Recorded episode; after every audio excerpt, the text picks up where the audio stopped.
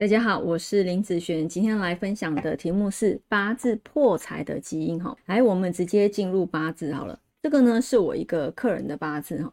因为一样没有他的同意，我不会将他所有的八字都放出来。那今天主要想要跟大家分享的是有关于破财这样子的现象。那因为这个八字基本上破财展现的部分在天干，所以我觉得。分享天干其实就可以了哈。好，我们来看看这个八字的一个流通哦。好，这个八字来说，先介绍一下年月日时哈。这个是大运，一它是跟日主的人来说，先找到他的财在哪里，因为我们今天要讨论破财嘛。那他的财呢，五行来讲就是这个木，好，这个是他的财。我们来看哦，这个财在这个大运里面的流通哦，这个大运流通就变成金生水，好，但是。这个木是伤的，在这个大运里面，这个伤啊，对我来讲都叫做破财的一个现象。它主要是发生什么事呢？它是这个大运是今年是第二年，好，第二年的破财。他前两年呢，跟他的朋友开了一间开了一间诊所，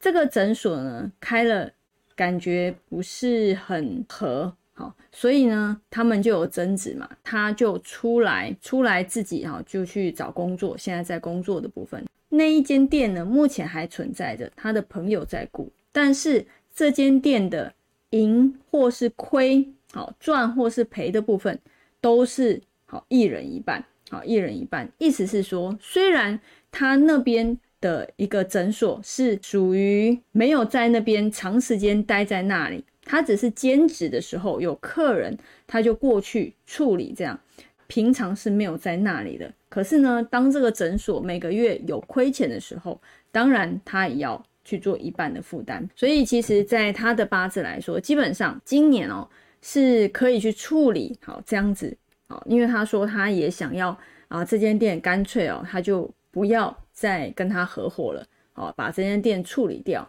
他干脆就做他自己好，目前这个工作的部分，那他也会觉得比较轻松。我是跟他讲，今年你是可以赶快去做处理的，今年有这样子的运，但明年呢就不一定处理得掉哈。所以其实要处理的话，最好是今年就把它做处理了。那我们今天想要讨论破财的基因，你想想看哦，假设今天这个东西他就放在那，他偶尔去兼职，虽然是说他兼职的部分可以抽一些。钱进来，但是呢，当这间店亏钱的时候，还是要付那个亏损的部分啊。他一旦没有处理哦，你看这个大运，他才进来第二年，他后面还有八年的时间呢。虽然这八年的时间不是全部都是破财，一定有某些流年是好的嘛，但是呢，至少他这个大运看起来是这个钱会有不断流出去、跑出去的现象，意思也代表说这间店。如果他没有去处理的时候，他就是一个不定时的破财的基因在那里。好，你说虽然你可能工作上这边你有赚钱去 cover 得了，好你的一些生活，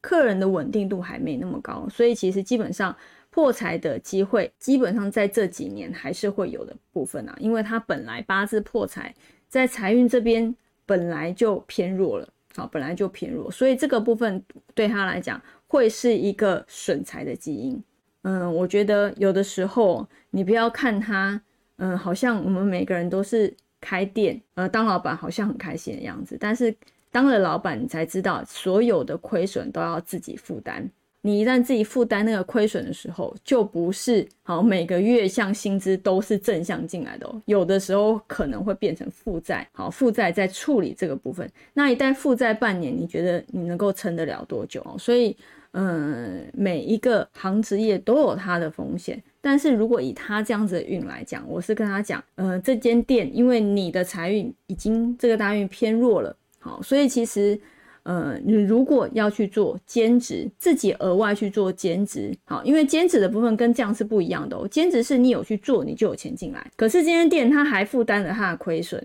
所以我会建议把这间店，好，今年就赶快把它处理掉，好，把它，譬如说拆股啦。好，或者是从这边脱身，不要让它的亏损来造成你这边好钱财才继续的流失的状态。好，好，我也是跟他提过，如果你的运程是另外一种运程，财运好的，当然我就不会像这样子做建议了。好，就是不同的运程，你要看他目前所从事的一个状态，然后再去做适当的建议，这样子对他来讲才会有利用。好，那以上这个影片就分享给大家以及我的学生，我们下次见喽，拜拜。